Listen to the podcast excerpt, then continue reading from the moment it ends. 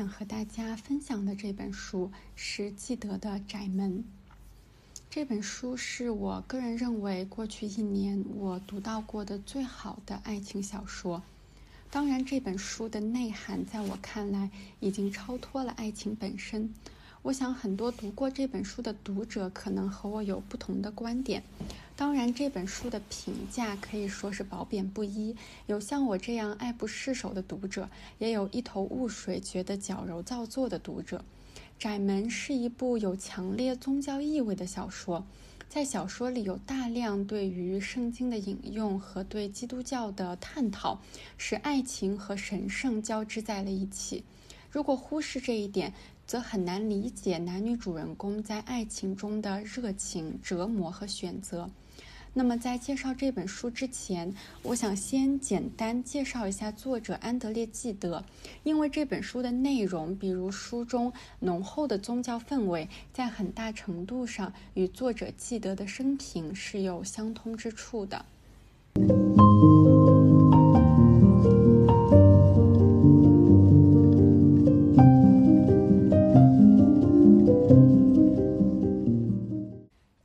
德生平。安德烈·纪德出生于1869年，他出生于法国巴黎一个富裕的新教家庭。他的父亲保尔·纪德曾经担任巴黎大学的法学院教授。在他父亲去世的时候呢，纪德年仅十一岁。纪德父亲的早逝和小说当中主人公杰罗姆的早逝有着相通之处。除此之外呢，在小说当中的叙述者也是出生于一个富裕的，但是非常严格的新教家庭。记得自己从小就接受着两种非常矛盾的教育。他的母亲是一个严格的新教教徒，他的母亲认为孩子应当顺从，而不需要明白为什么。但是他的父亲则相对开明一些。他的父亲说，无论做什么事，都要先向我解释清楚。一八八零年，在纪德的父亲去世之后，纪德就随母亲离开了巴黎，来到了外祖父家。纪德从小体弱多病，性格异常敏感，在母亲的抚养下接受了清教徒式的教育，而这也造成了他叛逆的性格。纪德本人呢，不断尝试着背叛世俗道德与宗教戒律。尽管如此，空前强烈的反叛意识和家庭里浓厚的宗教家庭氛围相排斥，使他在每一次反叛之后，又都会带来难以言尽的心灵忏悔。而这种挣扎和矛盾也体现在了他的小说《窄门》当中。记得十二岁的时候，苦恋表姐马德莱娜。一八八九年。二十岁的纪德通过这个学士学位考试之后，就向表姐马德莱娜求婚，但是遭到了拒绝。这段经历也和小说的情节当中有相通之处。小说中故事的叙述者杰罗姆曾经向表姐阿丽莎求婚，但是没有成功。而在现实当中呢，纪德一直要到二十六岁母亲去世之后，方才与表姐结婚。但他们一直是名义上的夫妻。和马德莱娜结婚之后。基德展现出了他的同性恋倾向，在结婚前后，基德就开始与男性交往，并且冷落了妻子。基德的童年是在孤独寂寞中度过的，他从小就醉心于文学和艺术，展现出了非凡的天赋。一九零九年，他三十岁的时候。窄门出版之后，他又创作出了一系列的文学作品，比如《刚果之行》《俄狄浦斯》等。一九四七年，他获得了诺贝尔文学奖。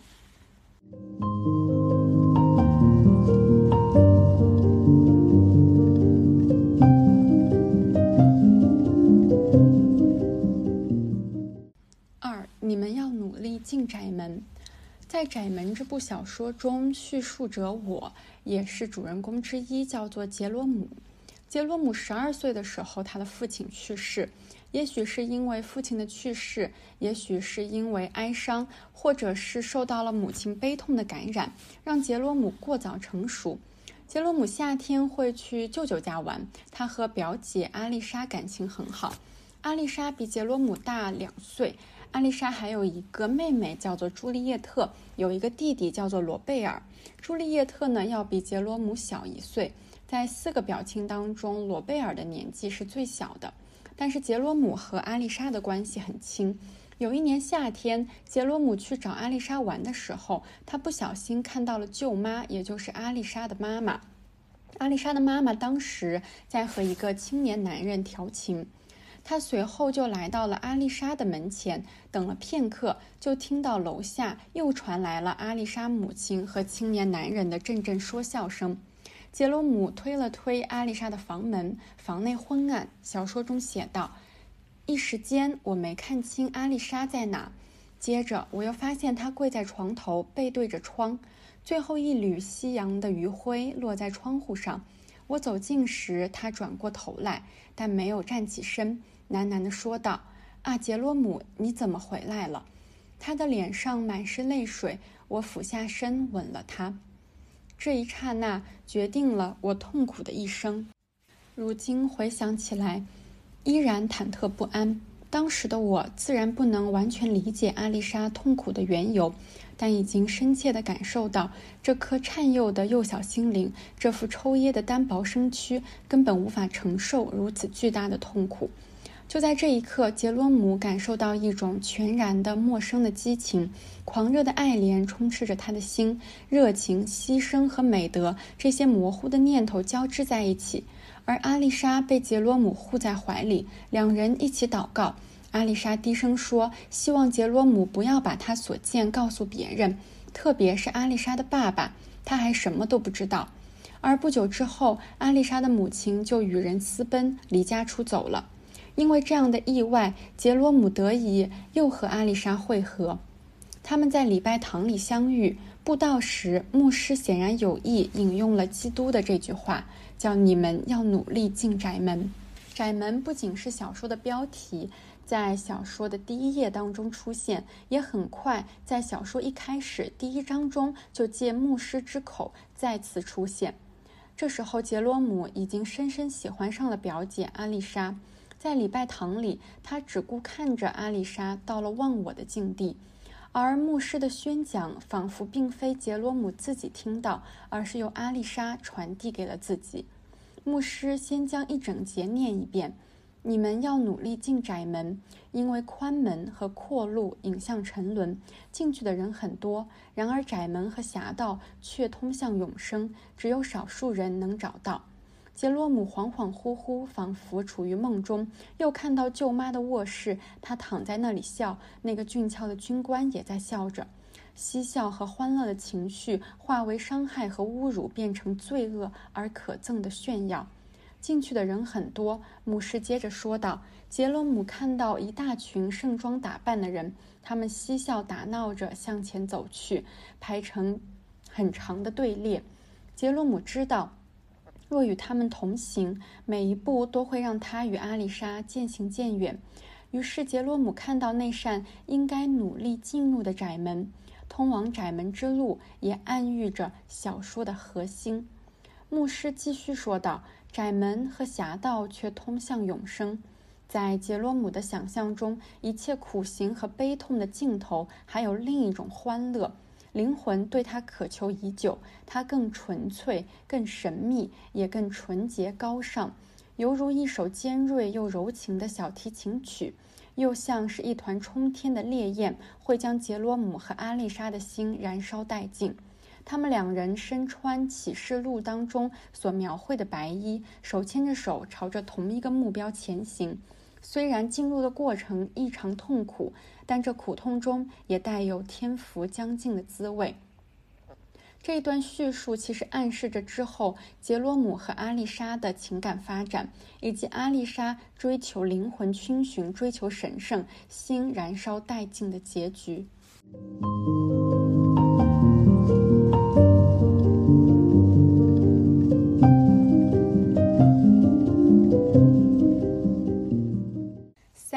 我们每个人都应独自到上帝那里去。之后的时光里，对阿丽莎的爱情占满了杰罗姆的心。他努力学习，与人为善，做一切冥冥之中都是为了她。尽管年幼，但是他把对表姐的这种感情称为爱情。在杰罗姆的余生中，没有其他感情能够以爱命名了。而且随着年龄的增长，尽管杰罗姆的肉体有了躁动的欲念，但是对阿丽莎的情感却始终没有发生质的变化。他在幼年时只想配得上她，后来也不苛求更直接的占有她。而阿丽莎呢，在杰罗姆的观察中，阿丽莎对此似乎无动于衷。她有一颗纤尘不染的心，身上的一切都保持着最自然的美。她的德行也优雅充盈，让她看起来自在从容。在她稚气的笑容的衬托下，严肃的眼神也显得可爱迷人起来。舅舅因为舅妈的离家出走伤心极了，看起来老了许多。舅舅在六神无主的时候，也总会去他的长女阿丽莎那里寻求支持、忠告和宽慰。阿丽莎似乎有着维多利亚时代对于女性所赋予的所有要求和全部想象。阿丽莎对宗教表现出了浓厚的兴趣。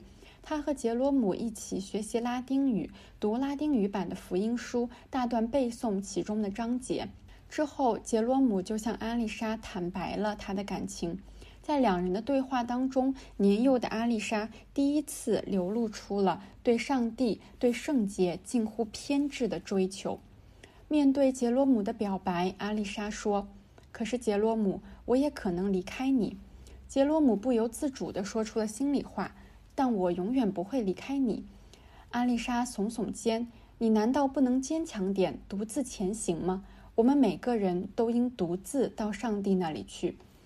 杰罗姆说：“但是你是为我指路的人。”阿丽莎说：“有基督在，你为什么还要另寻向导呢？只有当我们祈求上帝忘却彼此时，才有可能更进一步接近。你难道不这样认为吗？”在杰罗姆看来，正是为了与阿丽莎重逢，他才去崇拜阿丽莎所崇拜的对象。他和阿丽莎在共同崇拜的对象那里激动热烈的重逢。可是，在阿丽莎的心中，她有着纯粹的崇拜的动机。她和阿丽莎在上帝那里相聚，是她每天早晚都要向上帝祈求。她想去寻找天国与天理。她和杰罗姆相爱，但是他们应当各自通过那扇窄门。不久，杰罗姆的母亲也因病去世。杰罗姆在母亲去世前提及了对阿丽莎的爱，得到了母亲的祝福。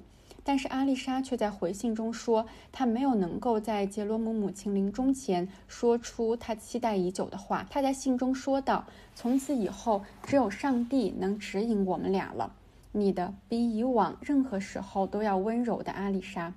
至此，杰罗姆和阿丽莎相爱这件事在亲友当中不再是秘密，而家人也没有任何阻挠。不仅如此，舅舅早就把杰罗姆当作儿子看待了。夏日里，杰罗姆每日会和阿丽莎读书谈心。朱丽叶特，阿丽莎的妹妹，也常常和他们互动，还会扮演两人传话筒的角色。阿丽莎曾经向杰罗姆描述过自己的一个噩梦：梦中杰罗姆死了。早上，阿丽莎仍然受到这个梦的影响，仿佛在继续做梦，觉得跟杰罗姆分开了，而且会分开很久很久。阿丽莎压低声音说道：“我会和你分开一辈子，必须倾尽一生，付出极大的努力。为什么呢？”杰罗姆问道。“为了重逢，每个人都要付出极大的努力。在阿丽莎看来，死亡不能将人分开，反而能让人靠近，而这又再次影射了小说的结局。”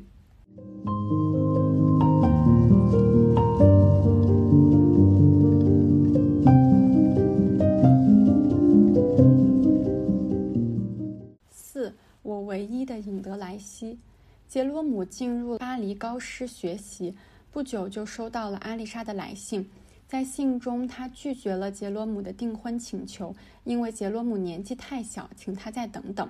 而且，阿丽莎表示她永远不会停止爱他。杰罗姆和朋友阿贝尔来到了阿丽莎家，表妹朱丽叶特告诉杰罗姆，自己收到了葡萄园主的求婚。但是他没有同意，因为这个葡萄园主没有文化，长得很丑，非常平庸，而且滑稽可笑。在相处中，杰罗姆的朋友阿贝尔喜欢上了朱丽叶特，但是事与愿违，朱丽叶特真正喜欢的人却不是阿贝尔，而是杰罗姆。阿丽莎察觉到了这一点，她发现了妹妹的秘密，就想给她让位。她表示不会比妹妹先结婚，而且告诉朱丽叶特，希望妹妹可以嫁给杰罗姆。而妹妹朱丽叶特却选择成全姐姐和杰罗姆，接受了葡萄园主的求婚。并且大病了一场。在这次意外之后，杰罗姆和阿丽莎很长时间没有见面。杰罗姆服兵役，两人只靠着书信往来。在这期间，杰罗姆把目光转向上帝，转向施予所有恩泽、真实慰藉和理想馈赠的上帝，把痛苦呈现在他面前。一想到阿丽莎也在寻求上帝的庇护，想到她也在祷告。杰罗姆的祈祷便也受到了鼓舞和激励，而阿丽莎也在信件当中表示，杰罗姆如今的爱好和他颇为相似，他每日都感谢上帝将他们二人一起拉向了他。朱丽叶特婚礼过后大概半个月，阿丽莎给杰罗姆写了一封信，信中说道：“亲爱的杰罗姆，昨天晚上我惊讶极了。”我偶然翻开你送我的书，那部精彩的拉辛圣咏集，在里面恰好看到你以前给我的圣诞小卡片上印的四句诗。这个卡片在我的圣经里夹了差不多十年，是何等战胜城市的魔力，引我来见上帝。依赖他人之人必将遭遇不幸。我原以为这是高乃伊诗歌中的片段，当时也并未发觉其中的妙处。我接着读《圣咏集》第四卷时，却对此入了迷。其间几段诗太美了，我忍不住摘抄下来送给你。就这样，阿丽莎的信一封接一封的来。她在信中分享她读过的书，把热爱收进书里。她说她喜欢和杰罗姆去年夏天一起读的四首祭词的颂歌。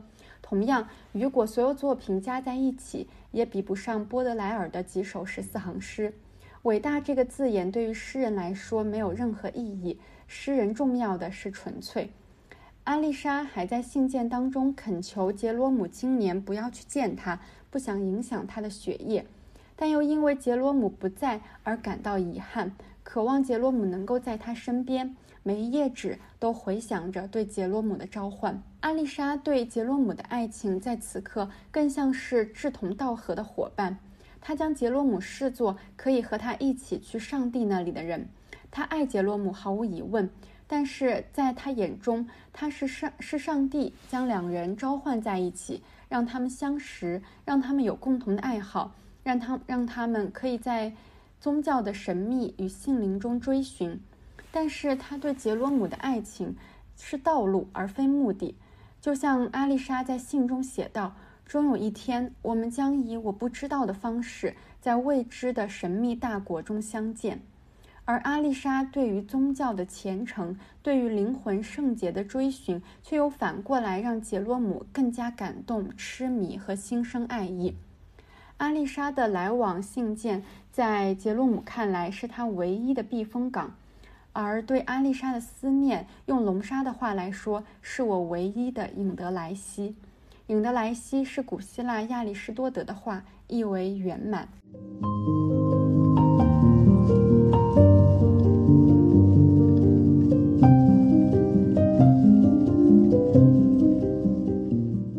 五够了，别再奏下去了。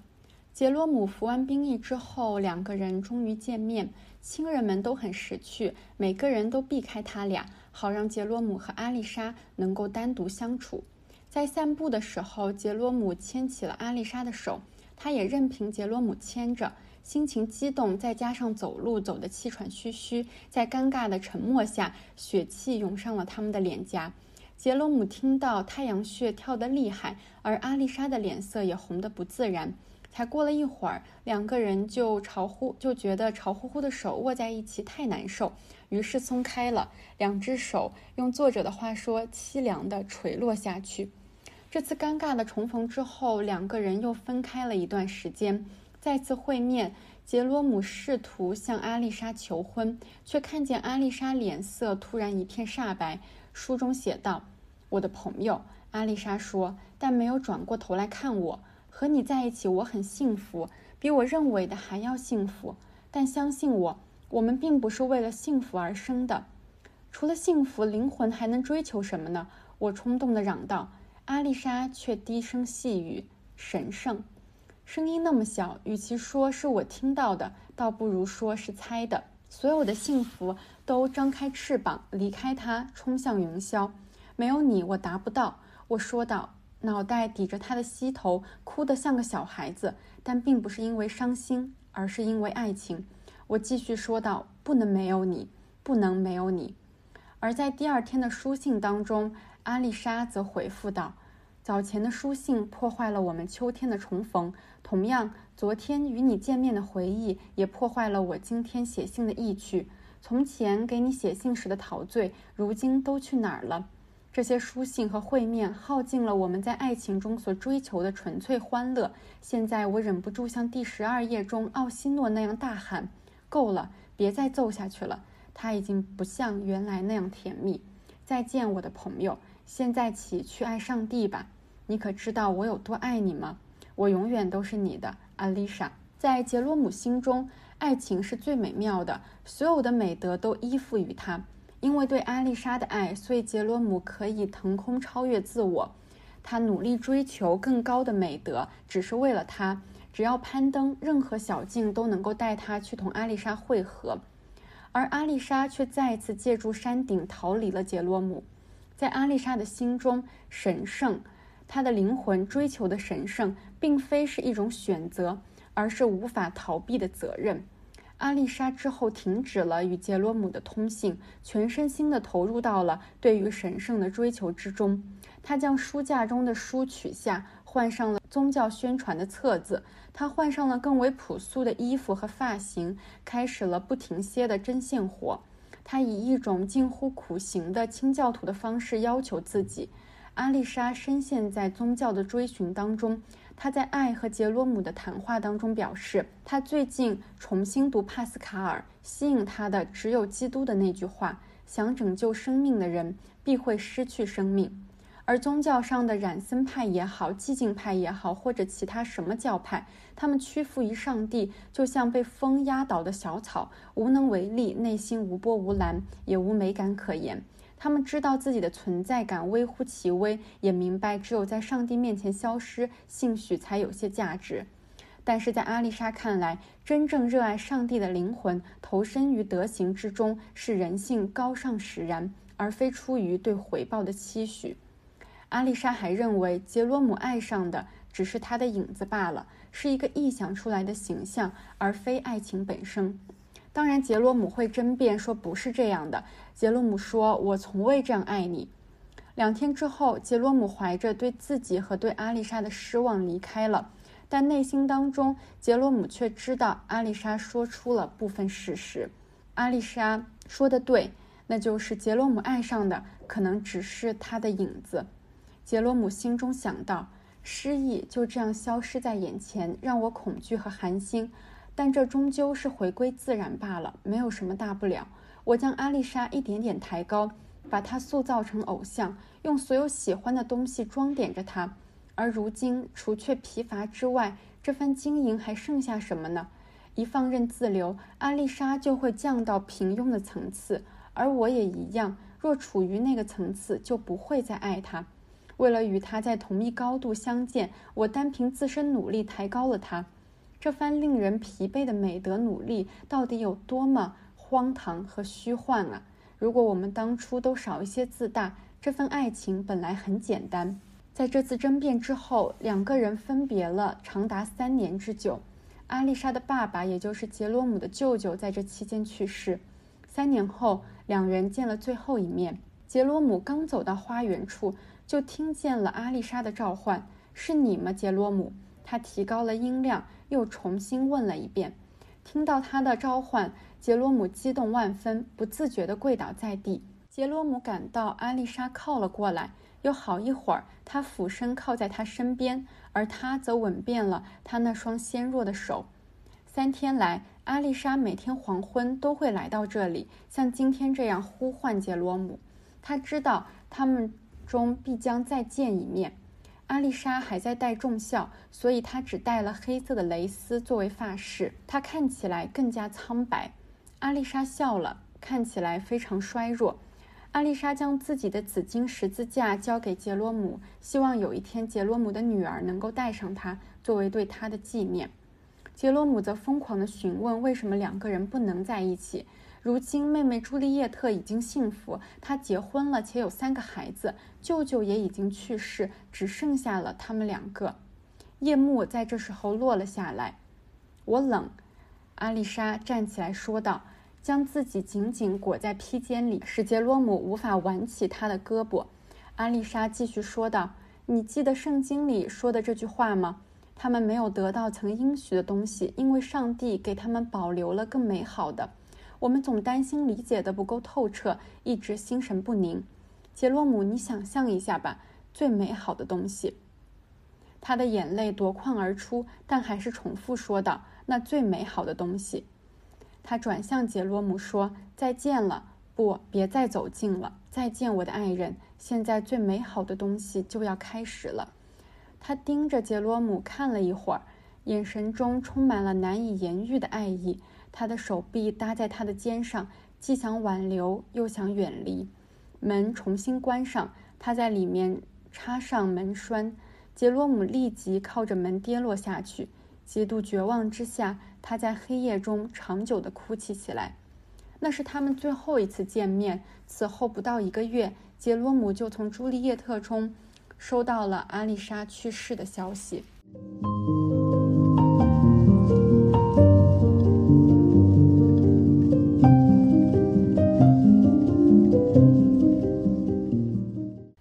阿丽莎的日记。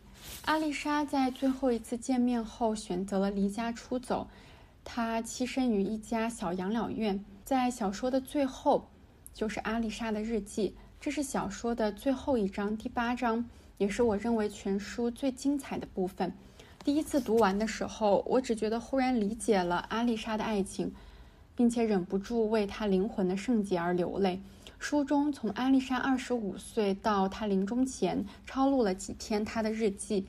我简单的选择了几个片段，我们得以从这几个片段当中，可以窥探阿丽莎的内心世界和她对神圣和爱情的追寻之路。五月二十七日，为何要欺骗自己呢？我是通过理性推导才对朱丽叶特的幸福感到欣慰的。我曾如此期盼她获得幸福。为了他的幸福，我甚至愿意牺牲自己的幸福。让我生气的是，除了牺牲我的幸福外，他还能在别处获得幸福之路。也就是说，不用我做出牺牲，他也能幸福。现在杰罗姆没有音信，竟让我如此不安。我不得不扪心自问：当初我内心的真实想法真的是自我牺牲吗？现在上帝不再需要我做出牺牲，我反而觉得受辱。莫非当初我就不能做出牺牲吗？五月二十八日，这样分析自己的忧愁该多危险啊！我对这本笔记产生了依赖，本以为早已克服装模作样，又要在这里重新染上恶习吗？不，这本日记不是一面纵容迎合我灵魂的镜子，也不是起初我以为的那样闲来无事随便写写，而是因为忧愁写下的日记。忧愁是一种罪恶的心态，我早就没了这种心态，也憎恶它，想消除它，以简化我的灵魂。七月十六日，朱丽叶特幸福了，她是这么说的，看上去也的确如此。可是，在他身边时，我总有种不满意、不舒服的感觉，这又是从何而来呢？也许是觉得这种幸福太实际，也来得太容易，过于完美的量身定制，把他的灵魂包得紧紧实实，让他喘不过气来。现在我自己想要的究竟是这种幸福，还是说我想要的是追寻幸福的过程？主啊，别让我拥有很快就能实现的幸福，教会我延迟幸福吧，一直延迟到来到您面前。我喜欢弹钢琴练习曲，是因为觉得每天都能有所进步。这也是我喜欢读外文书的原因。我当然不是因为喜欢外文多过本国语言，也并非觉得我欣赏的本国作家比不上外国作家，而是在理解外文的意义和情感时会有难度，一旦攻克了它，一旦理解的越来越好，也许会产生一种无意识的自豪感，在精神愉悦的同时，增添某种道不明的心灵满足。我似乎少不了这种满足。如果没有进步空间，无论多幸福，也不是我想要的状态。我想象的天堂之乐，并非复利于上帝的混沌状态，而是无限接近、再接近的状态。如果我不怕玩弄字眼的话，可以说一切没有上升性的快乐，我都不屑一顾。我小时候也是为了杰罗姆才想要漂亮起来，现在想来，我追求完美的举动也完全是为了他。但这份完美只有他不在的时候才能获得。上帝呀，在您的教导中。还属这一条最让我煎熬。德行若能与爱情结合，该有多幸福啊！今天早上我读到拉布吕耶尔的这段文字：有时在生活中无比珍贵的欢乐和柔情似水的承诺都会遭遇抵制，想要破除抵制也是人之常情。这种欢乐和承诺的魅力，唯有美德才能超越，唯有美德才能让人甘心放弃。我为何要构想出这种抵制呢？是否还有什么比爱情更美好的魅力吸引着我？若借助于爱情能指引我们两人的灵魂超越于爱情之上，该有多好！哎，我现在还是不能完全理解，在上帝和他之间，我是唯一的障碍这句话。也许如他所说，最初他对我的爱的确让他靠近了上帝，现在这份爱却阻碍了他前进。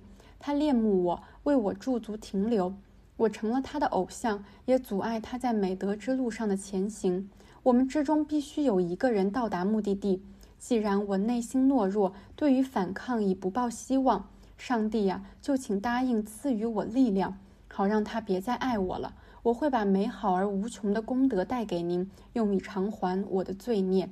今日我的灵魂因为失去他而隐气，也不过是为了此去经年能在您身旁与他重逢罢了。星期一晚上，他明天就要走了，亲爱的杰罗姆，我怀着无限热情，永远爱你，但我的这份感情永远不会向你道出了。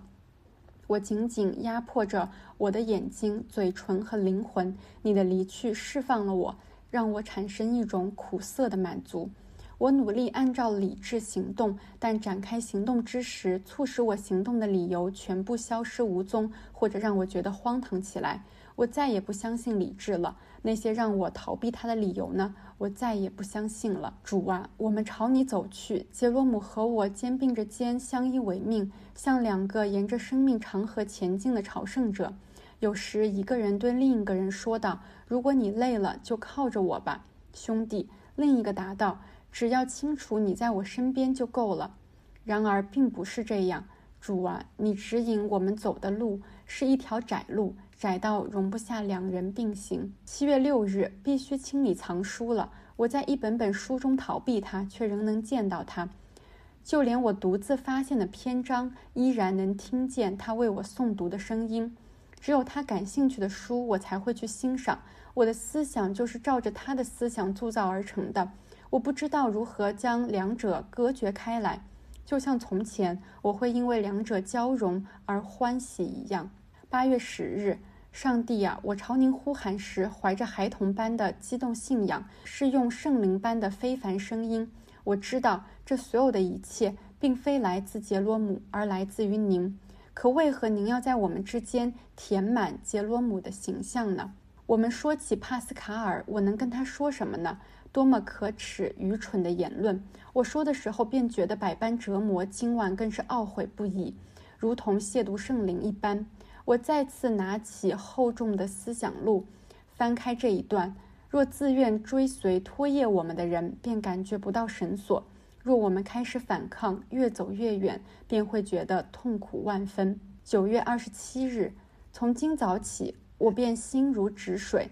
昨夜我整晚都在沉思和祷告，感到一种清澈的寂静包围着我，落在我身上。它与我童年时对圣灵的想象全然一致。我担心这份喜悦不过是神经亢奋之故，于是立刻躺下睡觉，很快进入了梦乡。这份幸福并未离我而去，今天早上依然存在，丝毫没有减弱。现在我确信他要来了。十月二日，今天我的灵魂轻盈而愉悦，仿若在天空筑巢的小鸟。今天他肯定会来，我感觉到了，知道他要来，要在此记下一笔。真想大声告诉所有人，我不想再掩饰我的喜悦，即使是对我漠不关心的罗贝尔，这个一向心不在焉的人，也注意到我的喜悦。他的提问令我心绪不宁，我不知道该如何作答。怎样才能挨到今晚呢？这蒙住双眼的布条该有多透明啊！竟让我觉得他的形象处处高大，所有爱的光芒聚焦在我心头上的一点，灼烧着我。十月三日，一切都烟消云散了。他像影子一样在我的臂弯中消散。明明刚才还在，我还能感觉到他呼唤着他。我的手，我的唇，在黑夜中搜寻着他，却是徒劳。十月五日，善妒的上帝呀，您已经掠夺了我的一切，就把这颗心也带走吧。从今往后，它不会再燃烧，也不会对任何东西产生兴趣。助我打败这残缺不全的自己吧。这所房子，这个花园，全都煽惑着我的爱情，令我难以忍受。我想逃去只能见到您的地方。十月十日。抵达此处时，我已经精疲力竭。头两天一直卧床不起。他们不顾我的反对，叫来医生，表示我必须接受手术。有什么可反抗的呢？我轻而易举的就让他相信我很害怕这个手术，希望再养养身体，等恢复体力之后再做。我喜欢这个房间，这里窗明几净，墙上没有任何装点。我感受到一种近乎愉悦的情绪，令我讶异，因为我对生活已经不抱期待的缘故。因为现在只有上帝能取悦于我。若上帝没有填满心灵，他的爱不会显得如此美妙。除却圣经，我没有带任何书。但今天在读圣经时，我心里回荡起帕斯卡尔激动的抽泣声。他的这句狂言比圣经更为高超。不属于上帝的一切，无一能满足我的期待。我这颗冒失的心想要的欢乐，竟如此世俗。主啊，您让我绝望，就是为了听到这一声呼喊吗？十月十六日，杰罗姆，我想告诉你什么是完美的欢乐。今早我胃里翻江倒海，难受的吐了。紧接着，我感到无比虚弱，某个瞬间甚至相信自己就要死了。可是没有。起初，我觉得整个身体处于极其静谧的状态，然后恐慌吞噬了我，灵魂和肉身都站立起来，人生仿佛豁然开朗，眼前一片清澄。我似乎第一次注意到房间的墙上空空如也，我害怕了。写日记也是为了平复心情。主啊，别让我说亵渎神明的话，就这样让我抵达终点吧。我还能起床，像个孩子一样跪倒在地。我想在这一刻死去，快一些吧，在我又感到孤独之前。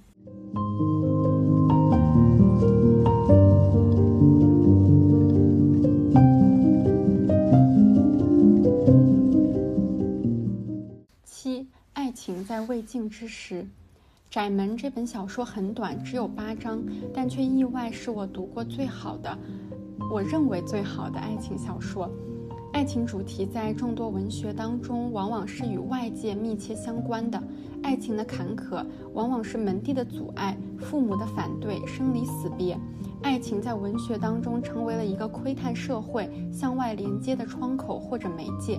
但是《窄门》不同，在《窄门》这本小说当中，几乎不存在任何世俗的理由将男女主分开。他们的父母、兄弟妹妹都支持，甚至成就他们的爱情。但窄门里描述的爱情是向内逡巡的灵魂搜寻。小说虽然借杰罗姆之口，但显然阿丽莎才是这本书的灵魂人物。她试图通过爱情来探索自身的神性，从爱情的痛苦里获得灵魂的升华。所以，爱情永远只能在未尽之时。在阿丽莎潜意识里，爱情的结局注定是世俗而荒诞。只有追求爱情、追求圣洁的过程，它才是真正感知而鲜活的。最终，他以殉道的方式来追求爱情，他真正跨入窄门，感受到一片澄澈。他的情爱与天地相通，而这本书的其他主角也终将在某一刻体味到这种疯狂。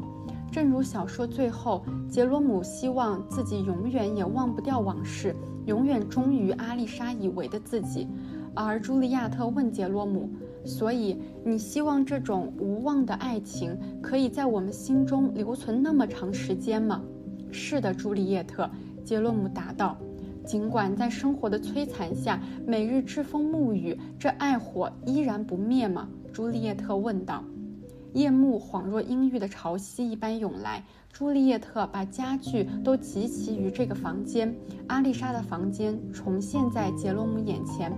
朱丽叶自己又何尝不是如此呢？她为了姐姐，为了杰罗姆而选择和自己不爱的人结婚。她将小女儿起名为阿丽莎，把家中的一个房间装饰成阿丽莎房间的样子。在她自己不甘的询问当中，她似乎也看到了自己的答案。天的读黑书分享就到这里，谢谢大家的收听，再见。